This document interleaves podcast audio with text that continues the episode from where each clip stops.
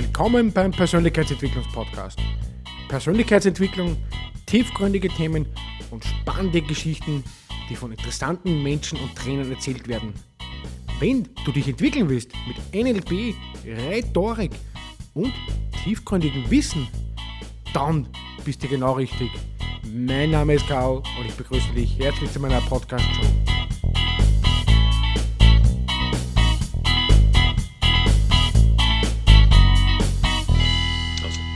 Herzlich willkommen zum Persönlichkeitsentwicklungspodcast. Heute haben wir den Jörg Ambros zu Gast, ein sehr sympathischer Herr. Der hat äh, jetzt eine neue Trainer, also eine Facebook-Seite ins Leben gerufen, die heißt Herzverstand. Was, was verstehst du da genau drunter unter Herzverstand? Horchst du immer auf der Herz oder wie, wie siehst du das Thema?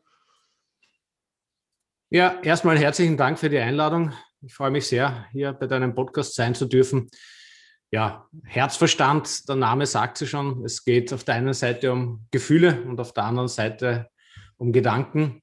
Was meine ich damit? Ich bin äh, Life-Coach und Trainer und ich versuche jetzt über Facebook mein Thema Herzverstand. Das ist im Wesentlichen die Koordination der Emotionen auf der einen Seite und auf der anderen Seite das Reflektieren der Gefühle ja, äh, zu präsentieren und zu erklären.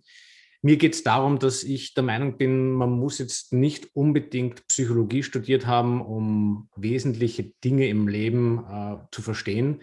Und darum geht es. Herz-Verstand, ums Verstehen. Ja. Ich bringe da immer ganz gerne ein Beispiel äh, äh, im Vergleich zu einem anderen Fach, nämlich der Juristerei. Ich sage es nämlich deswegen, weil ich früher mal ein, zwei Semester Just studiert habe. Ja.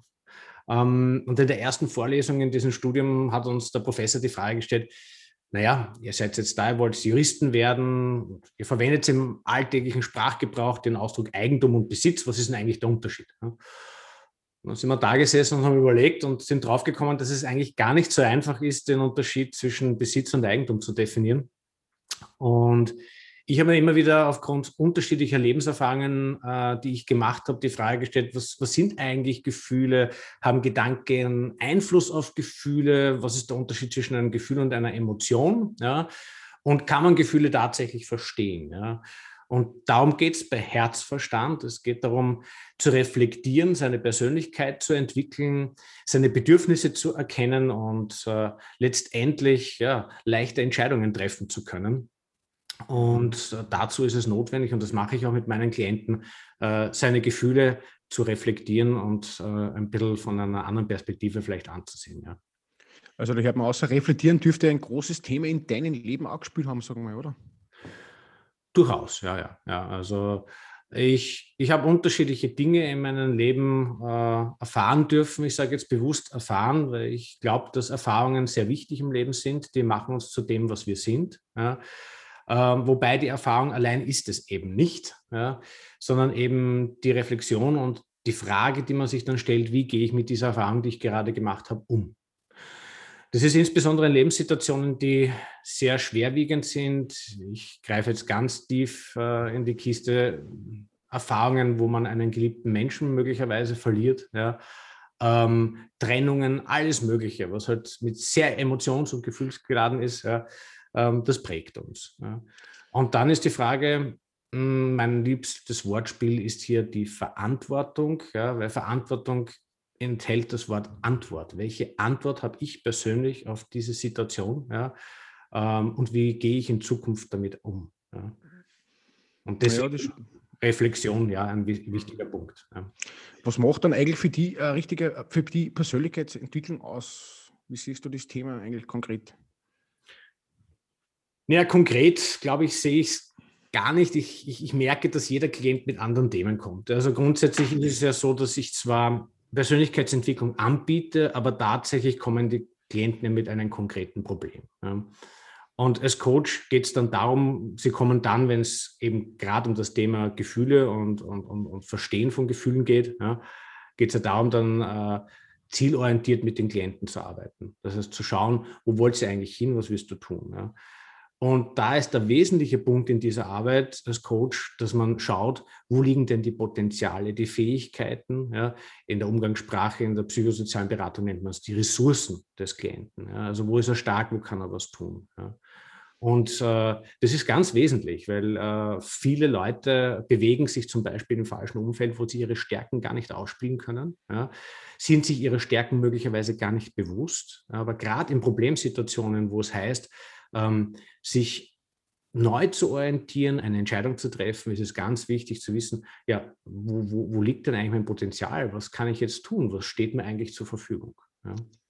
Da muss ich auch sagen, das Umfeld, wie du gerade gesagt hast, das prägt dann sehr. Das habe ich auch sehr gemerkt die letzten Jahre. Darum hat man immer teilweise loslassen müssen im Leben von gewissen Leuten, weil man einfach sagt, okay, das, das, das funktioniert mir dann nicht mehr, das harmoniert mir dann selber nicht mehr, weil man sagt, man möchte ja weiterkommen im Leben und man möchte andere Themen widmen sozusagen. Da wird es wahrscheinlich dir genauso gegangen sein. Ja, also es ist lustig. Im Konkreten natürlich jetzt im Augenblick in meiner Lebenssituation, wo ich mich entschlossen habe, äh, äh, umzusatteln. Also da muss ich vielleicht ein bisschen was über meine Person erzählen. Ich ja. bin ursprünglich in der IT gewesen, beruflich.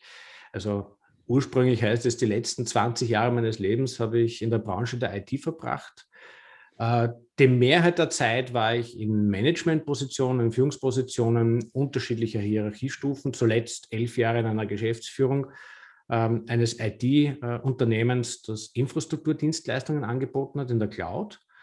Ja, und dann äh, habe ich eigentlich die Erfahrung in den letzten Jahren gesammelt aufgrund unterschiedlicher Seminare und Fortbildungen als Führungskraft, dass es da mehr gibt, nämlich das Thema Coaching habe ich entdeckt für mich. Ähm, interessanterweise habe ich nicht nur das Coaching äh, vor sechs Jahren entdeckt, sondern auch im Rahmen dieser Ausbildung meine heutige Frau kennengelernt, ja, wie es der Zufall wollte. Und ich bin für beides Feuer und Flamme geworden. Und die berufliche Neuorientierung war dann quasi das, wo ich ja für mich die Entscheidung treffen musste, ich trenne mich jetzt insofern, dass ich sage, ja, ich mache jetzt wirklich einen, einen Cut und orientiere mich um. Ja, was gerade in Zeiten von Corona nicht ganz einfach äh, gewesen ist, wobei ich ehrlich sage, ich, ich, ich liebe diese Metapher äh, des chinesischen Schriftzeichens. Das wissen wenige, dass nämlich ähm, das chinesische Schriftzeichen, das für Krise steht, auch gleichzeitig Chance bedeutet. Ja.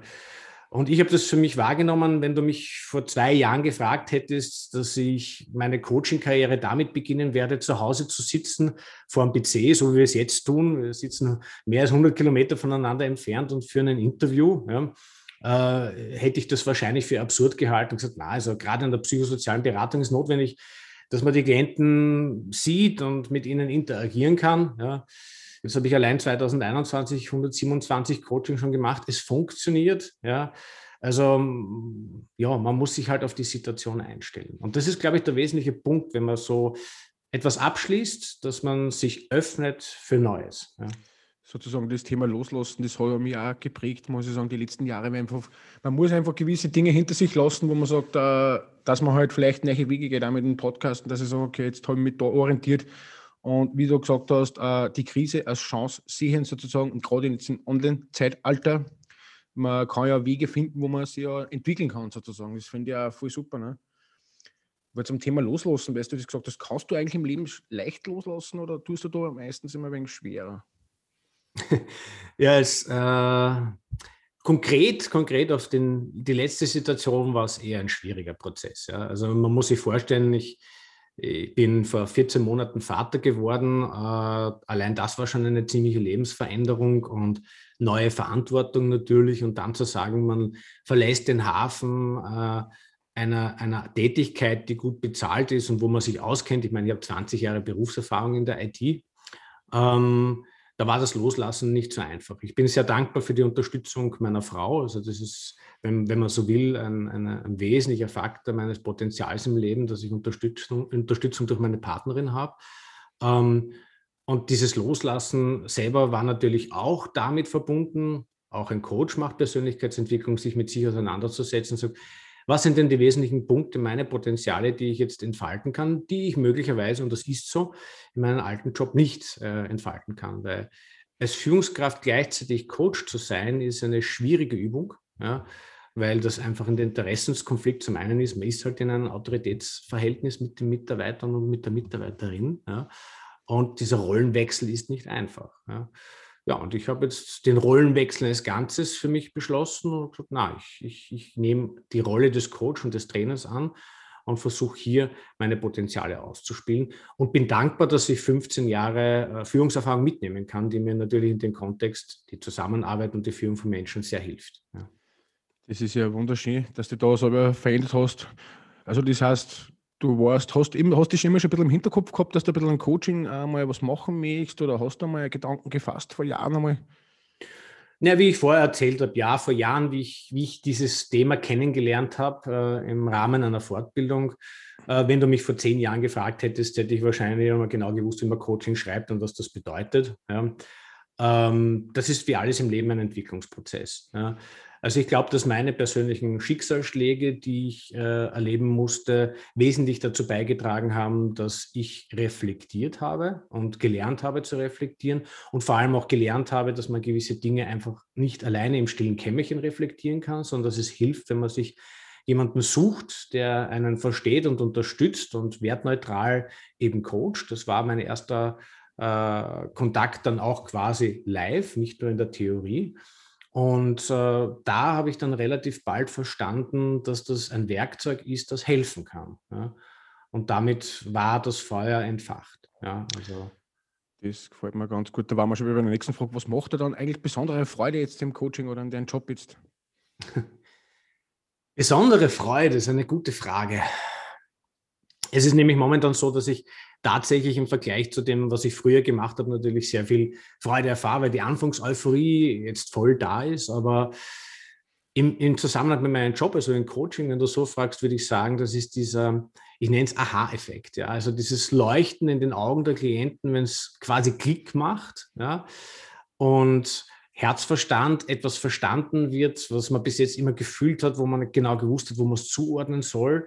Und man dann richtig merkt, wie so äh, imaginär ein Schritt nach vorne getan wird. Ja, also es ist Erleichterung zum einen und dieses Ja, jetzt bin ich ein Stück weiter. Ja.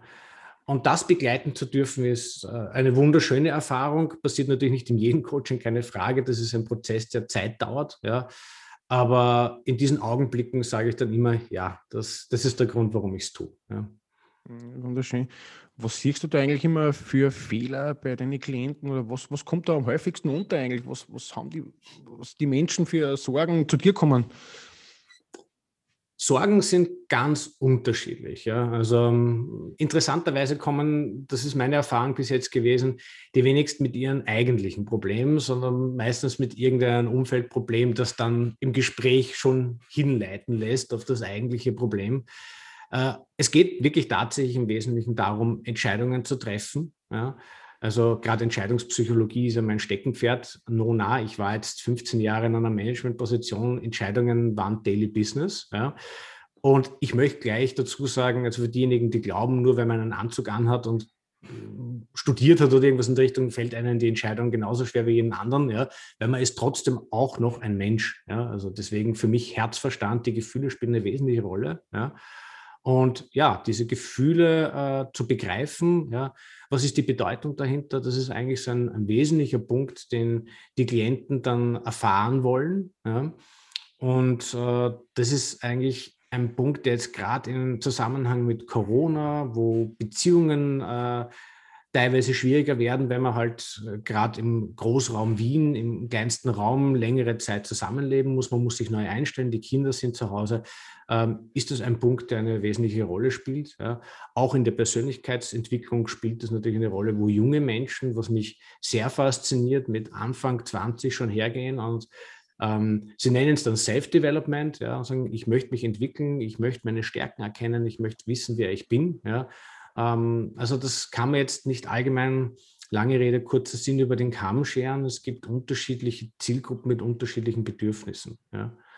Aber wie gesagt, am Ende des Tages auf meinem Markenlabel steht Herzverstand drauf, also ist es auch drinnen. Ja. Also es ist äh, auch so, dass Leute zu mir kommen, die tatsächlich mit dem Thema ähm, kognitives Verständnis für Gefühle arbeiten möchten. Ja.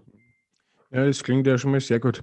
Herzverstand, weil ich gerade nochmal zurückkommen möchte, horchst du eigentlich persönlich selber nochmal auf die, auf die Herz oder wie gehst du damit um eigentlich grundsätzlich mit dem, mit Gedanken und, und Reflexionen und sonstige Sachen? Ja, also ich habe jetzt vor kurzem die Ausbildung zum Lebens- und Sozialberater abgeschlossen, wo ein wesentlicher Teil die Supervision in der Ausbildung ist, ähnlich wie bei den Psychotherapeuten. Ja. Also es geht darum, dass du permanent in Selbstreflexion bist. Ja. Und ich empfehle jeden aus eigener Erfahrung, das hatte ich als Führungskraft wie auch jetzt als Coach, einen Mentor. Ja, also irgendjemand, das kann ganz beliebig sein, bitte nicht aus dem Freundeskreis. Ja, jemand, der einen begleitet in regelmäßigen Abständen, mit dem man über sein Leben reflektieren kann. Ja. Ähm, ich sage deswegen bewusst nicht aus dem Freundeskreis, weil dieses äh, Bild kann ich, will ich gar nicht erzeugen in Zeiten von Corona. Der, das ewige beim Bier sitzen mit einem Freund und reflektieren ist natürlich problematisch, weil ein guter Freund einen natürlich unterstützt in seiner Meinung, ja, äh, was aber nicht der Fall sein sollte. Man möchte neue Perspektiven öffnen. Ja, und diese neuen Perspektiven sind das Wesentliche. Ja, mhm. ja nein, das klingt ja sehr spannend. Was war eigentlich der größte Misserfolge die letzten Jahre und wie hast du es geschafft, dass du da wieder rauskommst? Misserfolge. Das ist spannend. Ich habe gerade vor einer Stunde ein Posting gemacht ja, in Facebook und Instagram, wo ich genau das Thema aufgegriffen habe. Ja. Ähm, jetzt nichts, äh, nichts gegen den Ausdruck Misserfolg oder deine Frage. Ja. Ich finde Misserfolg äh, ein schlechtes Wort. Ich würde es eher Fehler nennen. Ja. Fehler, was man lernen können. Und, ähm, und ich finde Fehler extrem wertvoll. Ja. Also Leute, die keinen Fehler gemacht haben, die sind suspekt. Ja? Also die haben nicht gelebt, die haben sich irgendwo eingesperrt und gehofft, dass nichts passiert. Ja? Jetzt übertrieben formuliert. Ja? Weil Fehler sind ein unheimlicher Schatz, ein Erfahrungsschatz, der uns prägt. Ja? Also jeder, der einen Fehler macht, lernt etwas daraus, ja, wenn er das möchte. Und das, was er daraus lernt, formt wiederum seinen Charakter und seine Art und Weise, wie er jetzt lebt und in Zukunft Entscheidungen trifft. Und das ist das, was mich äh, immer ein bisschen irritiert, dass wir in unserer Kultur, in unserem Umfeld, ähm, auch im Business vor allem, also teilweise sehr schlechte Fehlerkultur haben. Ja? Also da wird gerne sehr viel oder viel mehr Energie darauf verwendet, den Fehler zu verdecken, als daraus zu lernen, weil man sich dafür geniert, schämt, ja? weil Fehler was Schlechtes ist. Finde ich überhaupt nicht. Und das ist in der Arbeit mit meinen Klienten das Erste, was ich versuche, ihnen klarzumachen. Sei froh, dass du diesen Fehler gemacht hast. Du bist einen Schritt weiter. Ja. Erstens einmal im Regelfall, also intelligente Menschen machen denselben Fehler nicht ein zweites Mal. Ja. Das heißt, man ist erfahrungsreicher ja. und man hat was gelernt. Und das bringt einen weiter. Und äh, insofern ist das extrem wertvoll und gut, wenn man Fehler macht. Ja. Und jetzt auf deine Frage zurück zu meinem Misserfolg. Ja, ich habe einen Haufen Fehler gemacht als Führungskraft. Das wäre gelogen, wenn ich das, wenn das machst. Das steht in jedem Managementbuch. Du kommst ins Büro rein und triffst fünf Fehlentscheidungen, ja, oder benimmst dich nicht so, wie es deine Mitarbeiter erwarten. Ist auch schwer möglich, wenn du mehrere Mitarbeiter hast, dass du den breiten Bogen spannst. Ja. Ähm, aber wenn ich jetzt sage, Fehler aus der Vergangenheit, hm, schwierig. Ich habe viel lernen dürfen aus meinen Fehlern. Für mich ist, diese Metapher verwende ich auch gern bei meinen Klienten, die Vergangenheit eine Konservendose. Ja? Also das Jahr 2020 steht als Konservendose in meinem Regal und ich weiß, wie es geschmeckt hat. Ja? ja? Fertig. Aber ich kann die Vergangenheit nicht mehr ändern. Ich habe aber vielleicht einiges aus diesem gelernt, aus diesem Jahr. Ja? Und ja, ich äh, habe, äh, wenn du so willst, den Fehler begangen, viel zu lang äh, zuzuwarten, um äh, dieses Coaching-Business Business jetzt aufzugreifen. Ja? Ähm, und hätte es früher machen können, das hätte mir gut getan, das hätte der Firma gut getan, wo ich früher war. Ähm, ja. Und ich mache die Konservendose jetzt immer auf. Ja. Äh, die Frage ist, wie gehe ich damit um? Und wie bin ich damit umgegangen? Ich habe die Entscheidung getroffen, ich habe es dann getan, ja, trotz Corona. Und ja, ich lebe jetzt natürlich mit einem gewissen Risiko, ist nicht ganz angenehm, aber es geht weder, weder darum, ähm, ob das jetzt wieder ein Fehler ist. Ich werde auch aus der Konservendose 2021 einiges mitnehmen, was ich gelernt habe. Ja, ja das gefällt mir sehr gut, weil ich muss ja auch ehrlich sagen, es ist ja bei mir als Podcaster auch nicht immer alles rundgenäht oder, oder meine, meine Social Media Aktivitäten oder sonstiges. Und ich bin ja auch extrem dankbar, dass ich lernen darf. Und ich, zum Beispiel, wenn ich mich frage, wie war die Folge oder wie hat euch das gefallen, da bin ich ja eigentlich froh, da, wenn man einer sagt, hey, bitte mach das anders und mach das anders und formuliert das so, weil man einfach sagt, okay, man lernt ja aus dem. Weil wenn alles nur Sonnenschein ist und super ist, da lernt man ja nichts draus. Aber das, was ich zum Beispiel immer sehe, bei gewissen Leuten, die vertragen das nicht. Die sagen, okay, du, du machst das jetzt falsch. Ich meine, bewerten darf man ja grundsätzlich nie einen Menschen oder so, wie er, das, wie er ist und wie er es ist. Aber gewisse Leute, wenn du dann sagst, okay, äh, der will Feedback hören und der fühlt sich ja dann gleich zurückgestellt in sich selber, ja, der, der fühlt sich ja gleich schlecht sozusagen.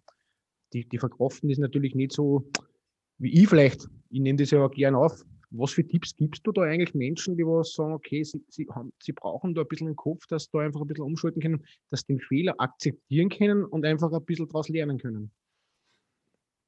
Naja, die, die Leute, ähm, die zu mir kommen und sagen, okay, sie wollen aus einem Fehler lernen, sagen das ja nicht so dezidiert. Ja. Ähm, vor allem, wenn die Situation ist, so wie du sie gerade beschrieben hast, dass ähm, da vielleicht ein bisschen ein Widerstand herrscht. Ja. Die wesentliche Frage ist eigentlich dann dahinter, warum leistet er Widerstand? Ja. Ähm, was bewegt ihn? Ist es Scham oder was auch immer, ja, dass er das einfach nicht als Fehler akzeptieren kann. Ja. Und die Karotte vor die Nase zu halten, so wie ich es jetzt vorher gesagt habe, ja, Fehler und man lernt sehr viel daraus. Ja. Dies, das ist auch ein Thema, wo du die Erfahrung gemacht haben musst, dass das was bringt. Ja.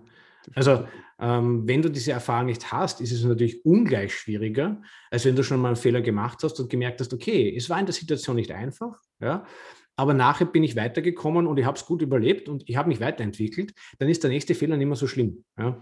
Ich sage mal, die Premiere und diese Erfahrung zu sammeln und das ist dann die eigentliche Unterstützung, ja, unterschiedliche Perspektiven zu betrachten ja, und vor allem, wie man in der psychosozialen Beratung sagt, den Klienten aus der Problemtrance rauszuholen. Ja. Also ich verwende immer gern äh, dieses Bild, dass der Klient sozusagen vor einer Tür steht und ist verschlossen und er rüttelt wie wild dran und, und will irgendwie die Lösung finden. Ja. Und als Coach bist du nicht derjenige, der dann sagt, okay, äh, geh zur Seite, ich trete die Tür ein. Ja, das ist ja nicht meine Aufgabe als Coach. Ja. Meine Aufgabe als Coach ist, ihn liebevoll vielleicht von hinten an den Schultern zu nehmen und kurz zur Seite zu drängen, sagt, schau mal nach links und rechts, was siehst du denn dort? Ja. Und auf einmal sieht er links einen Stiegenaufgang, ähm, der frei begehbar ist, den er gehen könnte, und rechts ist auch eine, äh, eine Tür und die ist sogar offen. Ja. Oder steckt ein Schlüssel, der in der mittleren Tür passt. Ja. Aber auf einmal kommt der Klient in Bewegung. Ja, und das ist der wesentliche Punkt. Ja, und sieht Optionen, die es ihm möglich machen, eine neue Art der Entscheidung zu finden. Ja, oder einfach zu sagen, ja, ich überlege mal, äh, was ich als nächstes tue. Ja, dann bedanke ich mich mal beim Jörg für den ersten Teil unseres Interviews. Es hat mir sehr Spaß gemacht, muss ich sagen. Er ist ein sehr sympathischer Herr. Und es kommt nur der zweite Teil. Bleibt dran, es bleibt spannend. Und somit wünsche ich noch einen schönen Tag.